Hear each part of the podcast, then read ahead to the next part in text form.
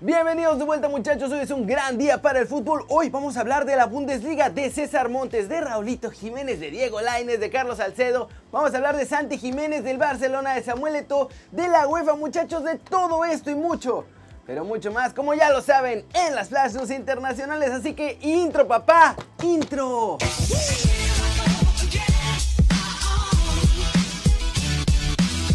Arranquemos con noticias del Chaquito Jiménez porque al saber que la selección de Argentina lo iba a convocar para la sub-20, respondió lo que va a hacer y estas fueron sus palabras. Desde los 3 años estoy en México y me enamoré de este país. La verdad ni me acuerdo de cuando viví en Argentina y por eso mismo me siento más identificado para jugar con la selección mexicana si se presenta la ocasión. Soy fan de Boca Juniors, mi meta es jugar algún día en ese equipo, por lo que representó para mi padre. Por ahora, a corto plazo quiero ganar cosas en Cruz Azul, luego irme a Europa y de ahí brincar a jugar en Argentina. Con Cruz Azul estábamos en una buena racha y queremos demostrar que mantendremos el nivel. Nos gustaría jugar ya, entrar a la liguilla y ganarla, para levantar el título sin que quede duda a nadie. Lo más importante es que percibo la confianza del técnico. Que te respalde es algo básico. De ahí que me sienta suelto y contento en la cancha. Y el equipo se ve confiado. Si bien es cierto que se lesionaron varios compañeros, ya había trabajado fuerte y el impulso que me faltaba era la confianza de Siboldi que me dio la responsabilidad.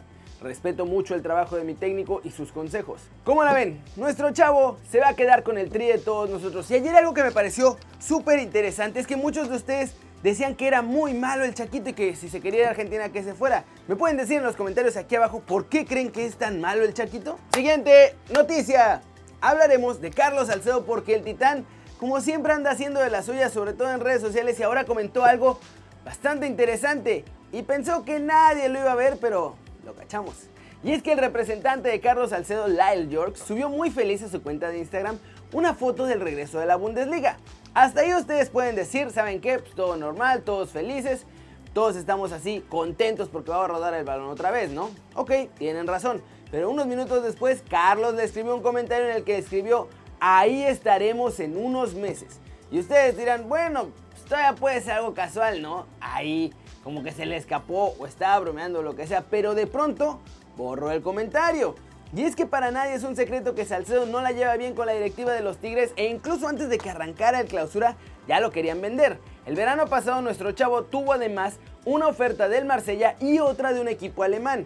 Salcedo dijo ya públicamente qué pasó con la oferta de los franceses y que se cayó, pero nunca supimos qué pasó con ese equipo alemán que lo venía siguiendo. Y puede ser que por ahí siguen interesados en nuestro chavo y que pronto se vaya porque ese comentario no es nada inocente. Salcedo ya estuvo con el Frankfurt, ¿se acuerdan? Dos años antes de llegar a Tigres y además fue considerado como uno de los mejores centrales de la Bundesliga durante su etapa allá en Alemania.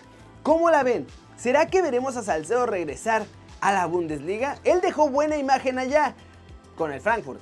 Pero, ojo, no me sorprendería verlo, aunque va a ser con un equipo del Frankfurt para abajo. No creo que vaya a ir a ningún equipo grande, la verdad. ¿Ustedes qué piensan? ¿Tiene nivel para volver a la Liga de Alemania? Y vámonos con noticias de varios mexicanos que pueden ir al extranjero, pero sobre todo de César Montes, porque ahora es otro representante, Mario Ordiales, que además es bastante famoso, que habló del futuro del cachorro y confirmó ese mito que ya habíamos empezado a escuchar en otros lados. Muchachos, esto fue lo que dijo.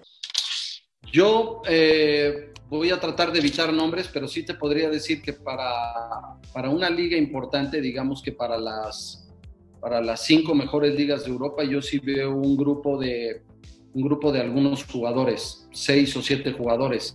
Después sí veo otro grupo de jugadores jóvenes también para otro tipo de ligas que a lo mejor no son las cuatro o cinco mejores ligas, pero que son muy buenas ligas en donde si, te, si tienes algo de buen rendimiento, seguro que tienes crecimiento en Europa. ¿Cuál es el, eh, el jugador, si se puede, si me puedes dar un nombre, mexicano que tú quisieras llevar a Europa?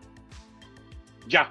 Por ejemplo, el caso de, del Piojo Alvarado, creo que es un jugador que, que si está bien y que si él se lo propone, creo que tiene calidad. Y después te voy a platicar algo muy rápido. Eh, por ejemplo, fui a un equipo importante de Europa donde tienen unos sistemas de escauteo, tal vez de los mejores tres del mundo, y después tienen unos sistemas para evaluar los, los, este, los, los parámetros en los que se fijan para fichar a un jugador.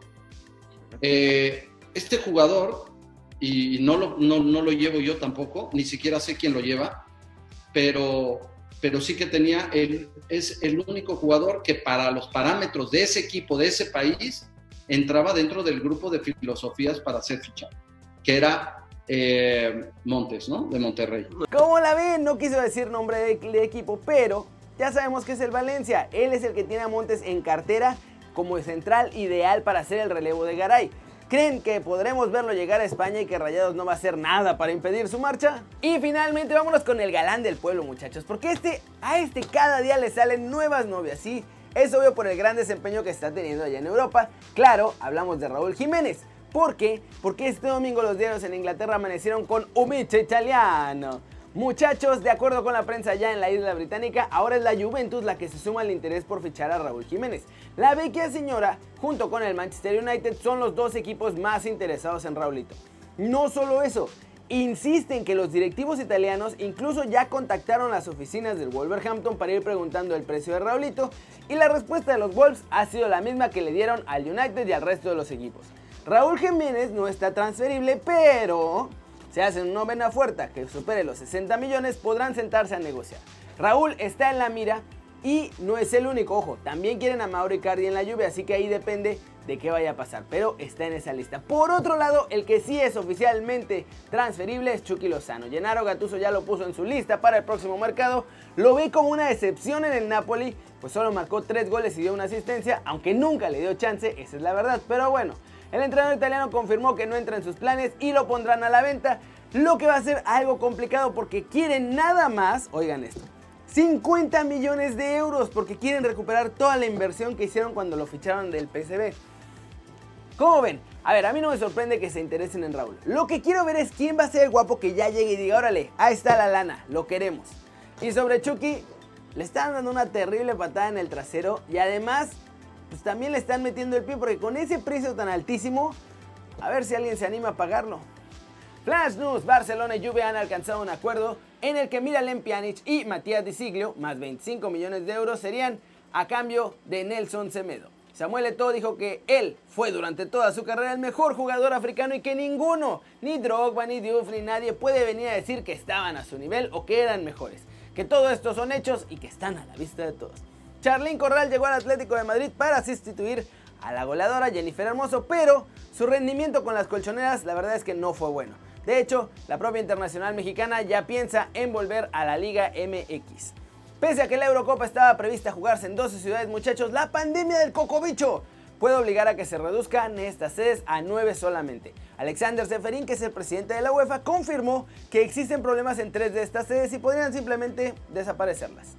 Todavía ha sido felicidad por el regreso del fútbol en Alemania, muchachos, pero ya llegó lo que todos esperábamos y lo que todos imaginábamos que iba a pasar. En 6 partidos hay 8 lesionados ya en la Bundesliga. Y vamos a cerrar el video de hoy precisamente con el resumen de este domingo de la Bundesliga que tuvo dos partidos en los que hubo mucho entretenimiento, estuvieron divertidos, pero el resultado, uno de ellos, no nos sorprendió. Y es que aún sin ritmo muchachos, con todo y el parón y lo que quieran, el Bayern sigue caminando con paso firme en la Bundesliga. Este domingo llegaron a 6 victorias seguidas, por lo que mantienen una sana distancia con los dos Borussias. Muchachos, no hizo falta ni siquiera que jugaran al máximo para ganarle 2-0 al Unión Berlín con goles de Pavard y de Lewandowski. Con esto además, el polaco llega a 40 goles en el año, que son 26 en la Bundesliga, 11 en la Champions y 3 en la Pokal. En el otro encuentro dominical hubo un muy entretenido empate a dos goles que sabe a victoria, la verdad, para el Mainz 05, pues remontaron un 2-0 en contra. Las anotaciones del partido fueron obra de Mark Florian Kainz de El Colonia y de Ayowi y Kunde por el Mainz 05. Con este resultado, el Colonia se queda en el lugar número 10 de la tabla general y el Mainz está en la decimoquinta posición. Como ven muchachos, primer fin de semana de regreso de fútbol en la Bundesliga todo normal, el líder aplastando, Louis marcando goles, Haaland seguía en ritmo, todo sigue igual y también en la cima con estos resultados todo se mantiene igual. Vayan hasta arriba, seguido de los dos Borussias, luego Leipzig y en quinto lugar el Leverkusen. ¿Cómo la ven muchachos? Eso eso es todo por hoy. Muchas gracias por ver este video. Ya saben, denle like si les gustó. Métanle un zambombazo durísimo esa manita para arriba si así lo desean. Suscríbanse al canal si no lo han hecho. ¿Qué están esperando muchachos? Ni en cuarentena paramos todos los días y ahora que regresa el fútbol va a haber muchas más noticias y este va a ser su nuevo canal favorito en YouTube. Denle click también a esa campanita para que hagan marca personal a los videos que salen aquí diario. Diario. Todos los días. Siempre. Cento por cento. Ahora que andamos todos muy, muy italianos con lo de Raúl Araño. Pero bueno, muchachos, siempre es un placer ver sus caras sonrientes, sanas y bien informadas. Y, y, y, aquí nos vemos mañana. Chao, chao.